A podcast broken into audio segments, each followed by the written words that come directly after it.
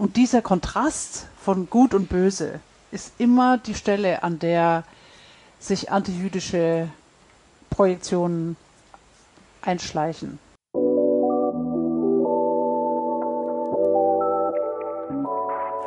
Wogegen wird eigentlich geschimpft, wenn gegen die da oben, also in Anführungsstrichen, geschimpft wird?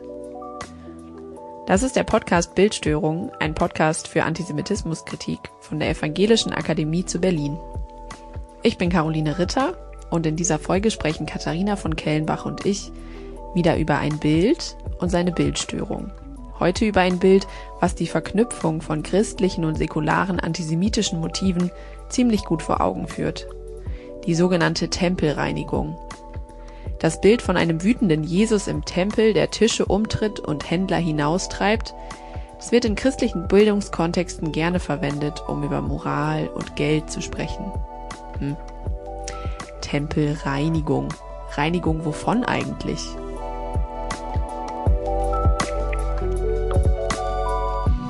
Und wir werden einfach direkt einsteigen mit dem Bild und das beschreiben.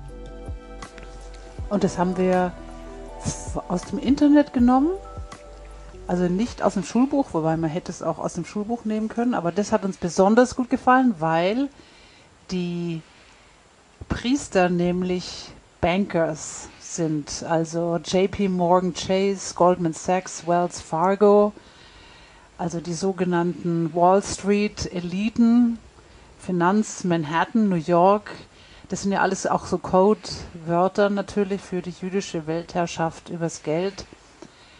Und davor im Vordergrund steht ein Jesus in weißem Gewand und roter Toga, der die Hand erhoben hat mit der Peitsche und der diese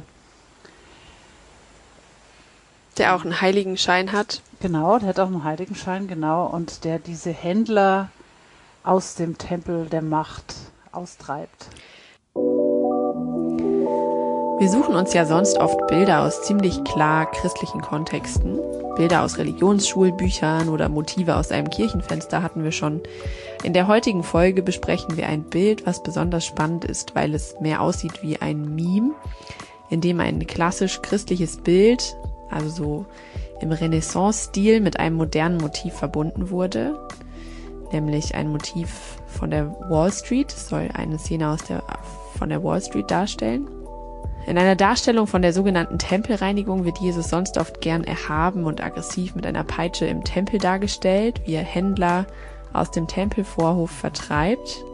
In dem Bild, das wir besprechen, ist das anders, weil in dem Bild zwei komplett unterschiedliche Stile und historische Zeiten zusammengebracht werden.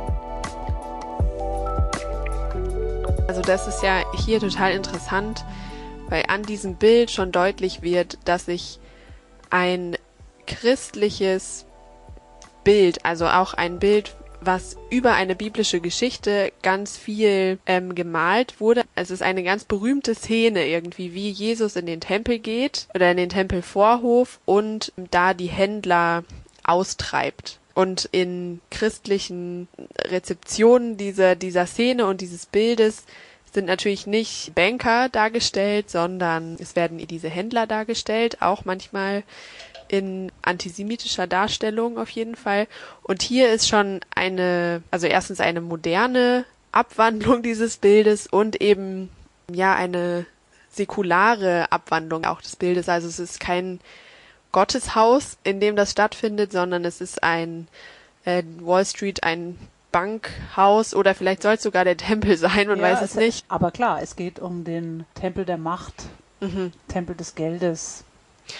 Und die Personen, die ähm, in christlichen Darstellungen gerne als die jüdischen Händler im Tempel dargestellt werden, das sind lauter Leute in Anzügen mit rotem Schlips oder blauem Schlips, die von Jesus mit der Peitsche vertrieben werden und da rausrennen. Die, die sind allerdings tatsächlich, das muss man der Fairness halber dazu sagen, nicht jüdisch konnotiert. Der erste hat auch fast schon blond, der andere hat weiße Haare. Also es wird, es sind keine Stereotyp, stereotypisch äh, jüdischen Gesichter, sondern eben Banker-Gesichter. Aber ich glaube, im Hintergrund schwingt da auf jeden Fall, äh, ja. wenn es um Finanzen und Wall Street und Banken geht, ist, ja. ist Rothschild nicht weiter hinterher. Wir wollen noch weiter auf das Motiv oder wie es in der biblischen Darstellung auch vorkommt, darüber sprechen weil ja das auf eine biblische Geschichte zurückgeht. Die Ach Geschichte von dieser Tempelaustreibung passt sowieso eigentlich nicht in ganz viele Jesus-Bilder, weil er ja tatsächlich der er gewalttätig ist. Und ja. das passt ja eigentlich zu diesem lieben Jesus, der immer barmherzig und vergebend und lehrend ist. Dass der tatsächlich mit der Peitsche darum schlägt, fand ich immer schon eigentlich relativ skandalös. Ähm, aber es ist tatsächlich eine Geschichte, die in allen vier kanonischen Evangelien drinsteht, wird auch öfter mal in Schulbüchern durchaus auch bildlich dargestellt. Ähm, in den synoptischen Evangelien passiert es am Ende seines Lebens, also nach dem Einzug nach Jerusalem, Palmsonntag, also Teil der Karwoche und ist vermutlich auch der Auslöser seiner Verhaftung oder auch nicht. Wir wissen es ja nicht historisch, aber es wäre auf jeden Fall sehr denkbar, dass er daraufhin verhaftet wird. Im Johannesevangelium steht diese Geschichte ganz am Anfang, im zweiten Kapitel. Insofern scheint es vielleicht ja tatsächlich stattgefunden zu haben. Die Frage ist, wie, was bedeutet es? Also, was, was wird damit ausgedrückt? Was lernen wir davon? Was bedeutet es theologisch heute?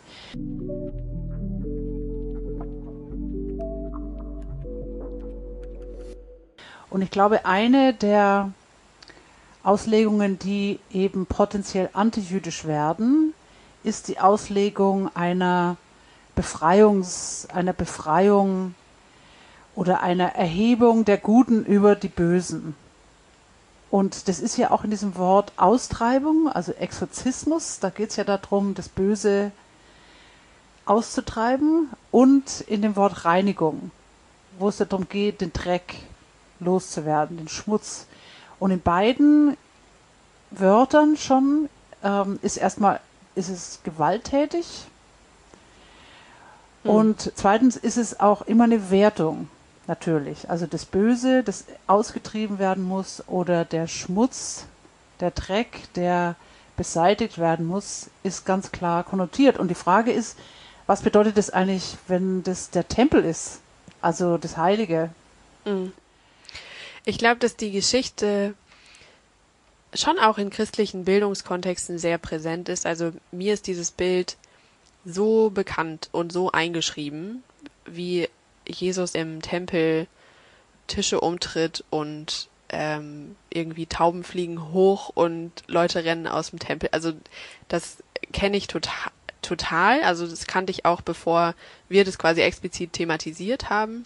Und ich glaube, es ist auch eine wichtige Geschichte oder dieses Motiv Tempelreinigung ist irgendwie total wichtig, um wie so pädagogisch darüber zu sprechen, dass christlichen Menschen Geld nicht so wichtig ist, sondern dass es eigentlich um das, auf das Innere ankommt, auf man sieht nur mit dem Herzen gut so mäßig und dass ähm, auch Religion und Geld oder irgendwie Moral und Geld eigentlich nicht gut zusammenpassen. das, das wird so als, ja, wie so als ethische Geschichte auch verwendet, um, um daran so durchzuexerzieren, ex exerzieren, was das Christentum und so eine materialistische Welthaltung nicht gut zusammenpassen oder so. Und dass da, wo Gott angebetet wird, das Geld nicht hingehört oder irgendwie so. Profit, ja. Handel, kaufen und verkaufen. Ja, das der Material, der Mammon. Mm, genau, der Mammon. Äh, genau, der Mammon. Ja. Also wird alles negativ oder zumindest ähm, als problematisch konnotiert. Und dagegen steht eben dann diese Lichtfigur des guten heiligen, hellen und erhabenen über den Mammon, genau, der mhm. dann eben das Eigentliche. Und dieser Kontrast von Gut und Böse, ist immer die Stelle, an der sich antijüdische Projektionen einschleichen. Und eben auch in diesem Bild. Ja. Und wir wollen aber ja weniger auf Mammon im Sinne von Geld eingehen und weniger auch auf so dieses antisemitische Motiv, wo Juden immerzu mit Geld verknüpft werden, sondern wollen dieses Bild verwenden, um darüber zu reden, inwiefern im Antisemitismus total zentrales Aufbäumen, so ein, so ein Abgrenzen gegenüber Eliten, gegenüber Macht und dass man sich von denen befreien muss oder irgendwie gegen die Obrigkeit vorgehen muss. Und da ist dieses Bild irgendwie auch so passend, weil Jesus, der eben immer als gewaltlos und friedlich und was auch immer friedfertig dargestellt wird, ähm, da ist es auf einmal legitim gegen ja gegen ähm, irgendwie politische Macht vorzugehen, wenn man politische, finanzielle und religiöse Macht. Ja. ja. Und deswegen ist dieses Bild, ja, ich glaube, da wo das Evangelium ähm, oder die christliche Botschaft als Befreiungsbotschaft dargestellt werden soll und ausgelegt werden soll, ist diese Geschichte auch wichtig. Und aber eben auch ambivalent, weil es irgendwie stimmt, aber die, diese Geschichte oder dieses Bild bietet halt so gut so eine, so eine Projektionsfläche an, dass es dann die Befreiung von hm, irgendeiner dämonisierten anderen Gruppe ist. Also wie gesagt, es ist immer, das Problem ist immer, wenn wir genau wissen, was gut und böse ist. Und wir stehen auf der Seite der Guten und die Bösen sind auf jeden Fall die anderen. Und ich denke, das ist natürlich an diesem Tempel ganz besonders so, auch ganz oft im säkularen Diskurs, wenn es um Tempel, äh, um Priester und, und dann noch hohe Priester geht. Also die sind eigentlich schon mal per Definition sind die schon mal Repräsentanten der Obrigkeit, der Heiligkeit, der Gesetzeskonformität etc. etc. Also da, an denen ist gar nichts Gutes mehr dran. Und ich denke, wenn wir jetzt fragen, wie man diese Geschichte stören könnte, geht es natürlich erstmal darum, wie, wie die Kreditfrage, wie, wie halten wir es mit der Macht? Mhm.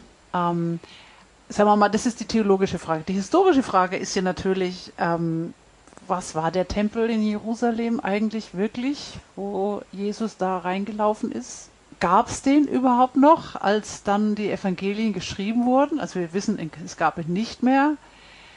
Was bedeutete dieser Tempel in aller seiner Ambiguität auch? Können wir das überhaupt, können wir uns da reinversetzen? Es gab ja viele, die den Tempel kritisiert haben für ähm, Korruption, für Kollaboration mit den Römern, für Kooperation, für Politik. Und Politik, wissen wir, ist immer schmutzig und äh, mit Kompromissen behaftet, die einem nicht immer passen. Also ein politischer Ort der, der Führung in Zeiten, wo niemand wirklich als Saubermann rauskommt, glaube ich. Mhm. So. Und natürlich, wie gesagt, es gab viele, die ihn kritisiert haben und die dann trotzdem, als es dann eben zu diesem Krieg kam und dieser Tempel zerstört wurde, am Boden zerstört waren. Und ich würde davon ausgehen, dass das auch den Jesus-Folgern so ging. Dennoch haben sie diese Geschichte überliefert mhm. mit den Gewaltelementen, die da mit drin sind, dass er tatsächlich da die Tempel, die, die Tische umschmeißt, mit der Peitsche da rumhaut, Chaos, Unordnung, Furcht, Angst mhm. auslöst. An dieser Stelle ein kleiner Einschub für diejenigen, die sich jetzt fragen, von welchem Tempel und welcher Tempelzerstörung hier die Rede ist. Für die stellen wir ein paar Anmerkungen zum Weiterlesen in die Show Notes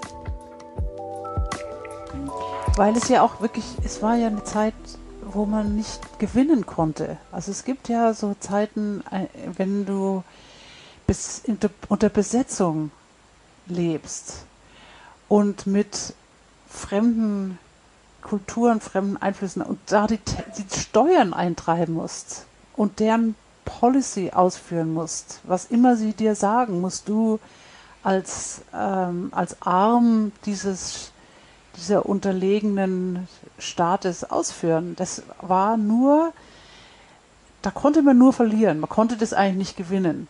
Also du findest historisch auch wichtig zu bedenken, so habe ich das jetzt verstanden, dass ähm, eben der Tempel bei der Abfassung der Evangelien nicht mehr da war. Eigentlich war der Tempel da auch schon eine Art Mythos oder also der Tempel war schon zerstört 70 nach Christus. Und was bedeutet das? Also was äh, ja, welche Bedeutung hat das so für die Erklärung oder für die Bildstörung? Also die, was ich damit sagen wollte, ist, dass wir immer wieder fragen müssen, wer, welche Bilder der Macht wir haben. Und dass der Tempel in Jerusalem zwar als ein Symbol der Macht in unseren Texten weiter tradiert wird, dass der Tempel in Jerusalem aber eigentlich die Macht nicht hatte, sondern die eigentliche Macht war in den Händen des römischen Statthalters. Der hat festgelegt, wie viel Steuern gezahlt werden müssen. Der hat festgelegt, ähm, welche Abgaben gemacht werden müssen, etc. etc. Also die Verarmung, die eben auch den, die Wut dann gegenüber denen, die da handeln. Und wir, wir erleben das ja gerade, es ist Inflation, ich kann mir die Butter nicht mehr leisten. Und wer ist schuld dafür? Aber die Frage ist, ist es die Schuld der Händler? Und wenn ich die Händler austreibe, wen treffe ich dann? Und das sind natürlich ganz wichtige Fragen auch. Also wenn wir, wenn wir in Unterdrückung leben, wenn wir Ohnmacht erfahren, wer trägt daran die Schuld an dieser Ohnmacht, wenn es eine Finanzkrise gibt? Und da sind ja ganz irre Faktoren mit drin, die ich eben nicht überblicke und die natürlich auch die Leute in Jerusalem nicht überblickt haben. Also mhm. es sind ganz komplexe Zusammenhänge, die ich aber ganz konkret erfahre. Wobei dabei, äh, glaube ich, schon auch wichtig ist, also dieser antijüdische, antisemitische Projektionsmechanismus ist nicht stärker, je ärmer man ist, sondern auch Menschen, die sich die Butter leisten können, werden suchen trotzdem dann vielleicht einfach bei einer anderen Situation, aber also so ein antisemitischer Mechanismus, also entsteht nicht einfach bei, bei Armut oder so, sondern das können ja reiche Menschen genauso haben oder können reiche Menschen sogar oder halt Menschen mit Macht können ähm, sich grenzen sich wahrscheinlich trotzdem in antisemitischer Manier von der falschen Elite ab oder irgendwie so. Ja. Also es setzt bei Ver Verarmung ein. Mhm. Also wenn ich auf einmal weniger habe, als ich eigentlich gewohnt bin, wegen, also es ist die Verarmung einerseits und zweitens geht es darum, dass ich eben nicht wirklich drüber nachdenke, warum es auf einmal zu einer Verarmung kommt oder wer für diese Verarmung welche Faktoren Teil dieser Verarmung sind, sondern ich konzentriere mich auf diese winzige kleine Gruppe als die Hauptschuldigen. Mhm. Die sind dran schuld. Die Juden. Nicht Wall Street. Und da arbeiten Tausende und Abertausende im Bankenwesen. Und die meisten Banken werden von Nichtjuden geführt und dann gibt es die Rothschilds. Und auf die Rothschilds kann man alles draufsetzen, was einem am globalen Kapitalismus nicht passt. Das ist, so funktioniert, glaube ich, ähm, Antisemitismus. Und zum Teil eben auch in dieser Geschichte, weil die Händler im Vorhof des Tempels haben eigentlich mit dem Problem keine Schuld. Mhm. Und der Tempel als solcher auch nicht, weil er nämlich nur ein Zwischenglied ist zwischen denen, die eigentlich die Situation kontrollieren, mehr oder weniger. Und, und letztlich kontrolliert natürlich niemand alles, weil dann hast du eine Trockenheit oder ähm, irgendwelche anderen Sachen, einen Krieg, eine Pandemie. Da gibt es noch ganz viele andere Faktoren, die tatsächlich kein Cäsar kontrolliert, aber mhm. irgendwie, irgendwie sozusagen innerhalb dieser Situation irgendwelche Entscheidungen trifft. Und dann, das wird dann aber eben auf eine bestimmte Gruppe oder auf eine Person.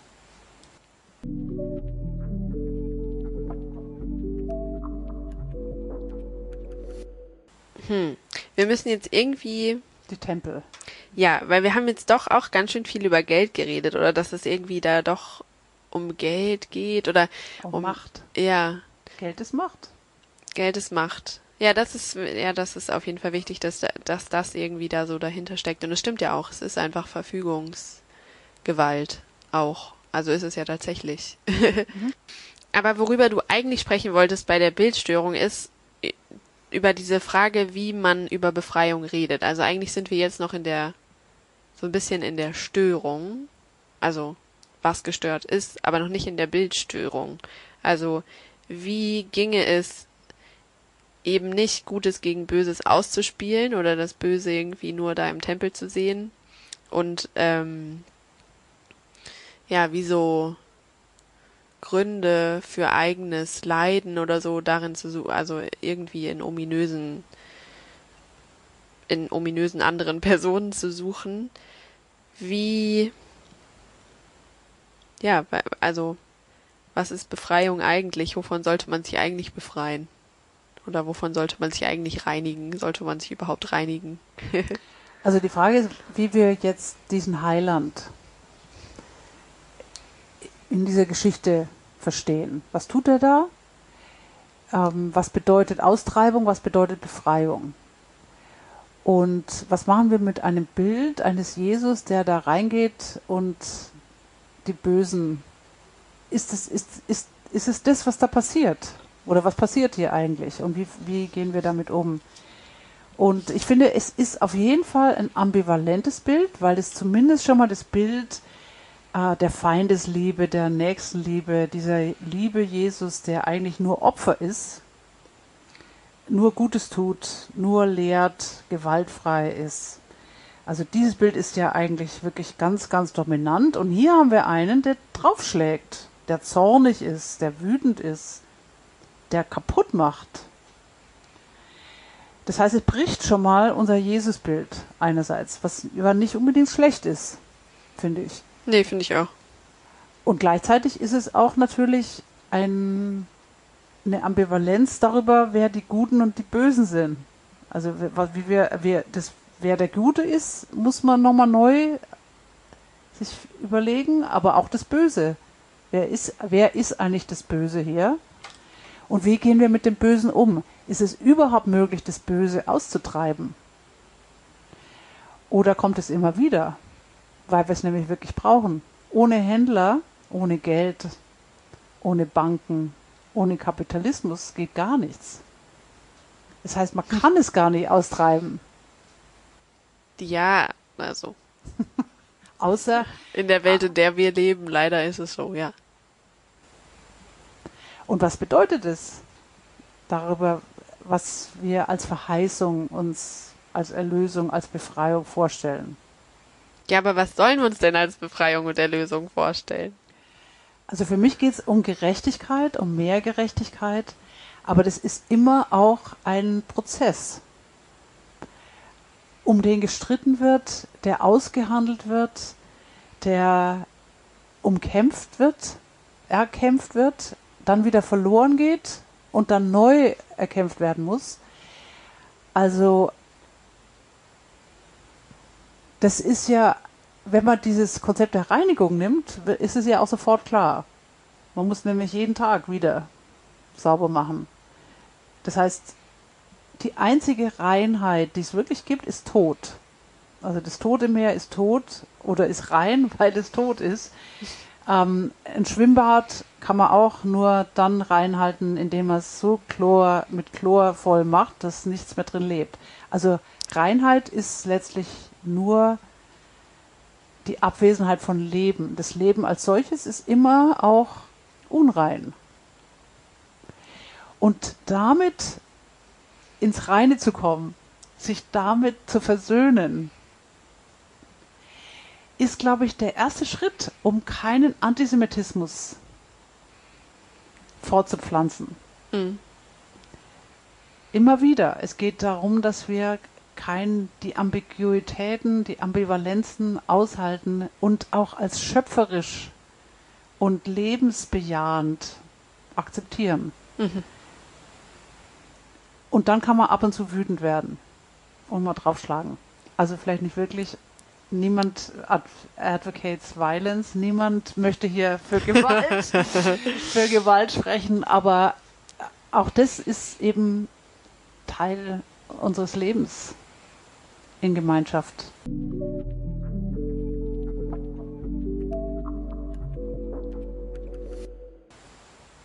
Was hat jetzt diese Bildstörung, vielleicht können wir das nochmal prägnant sagen, was hat jetzt diese Bildstörung, dass man Reinigung nicht so denken soll? Oder Austreibung. Oder Austreibung ja, es wird immer in einen selber verlagert. Aber was hat dieses Bild? Also wir haben ja ganz am Anfang, haben wir über das Bild gesprochen, wo das christliche Motiv, was ganz oft vorkommt, der Tempelaustreibung, der Tempelreinigung, wo Jesus Händler aus dem Vorhof des Tempels raus ähm, treibt mit einer Peitsche und Tische umtritt und so.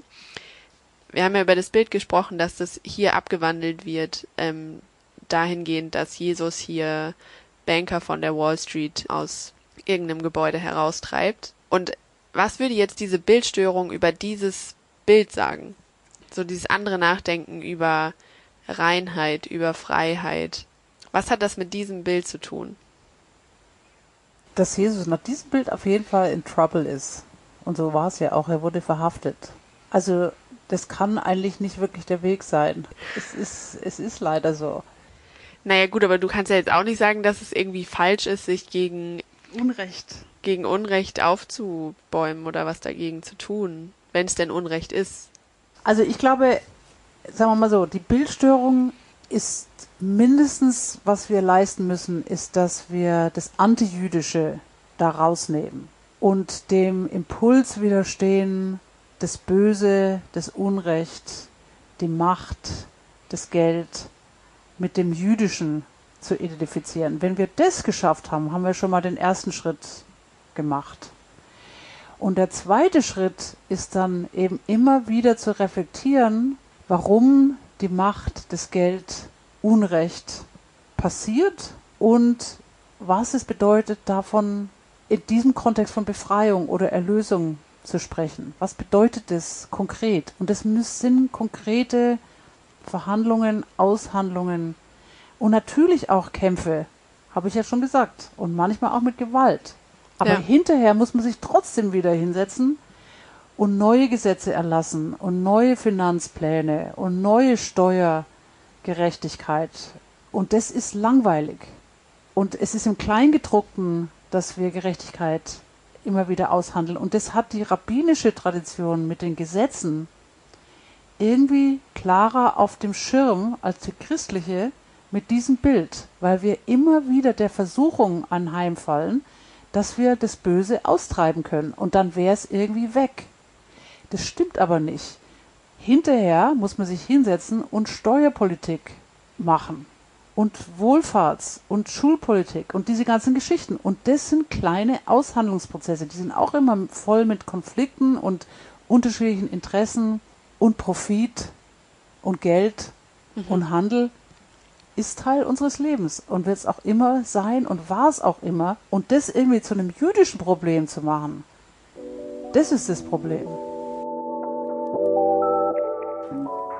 Der Wunsch nach Reinheit und Reinigung ist so verständlich wie manchmal fatal, wenn man drauf aus ist, den Schmutz in irgendwas oder irgendwem zu verorten, aber bloß nicht einem selber. Katharina hat gesagt, Reinheit, das ist die Abwesenheit von Leben das nehme ich nach wie vor aus diesem Gespräch mit Katharina mit. Ihr konntet damit hoffentlich auch was anfangen. Gebt uns aber gerne eine Rückmeldung, positive und kritische ebenso gern. Ansonsten tschüss und bis zur nächsten Folge Bildstörung. Gefördert werden dieser Podcast und das Projekt Bildstörung vom Beauftragten der Bundesregierung für jüdisches Leben in Deutschland und den Kampf gegen Antisemitismus.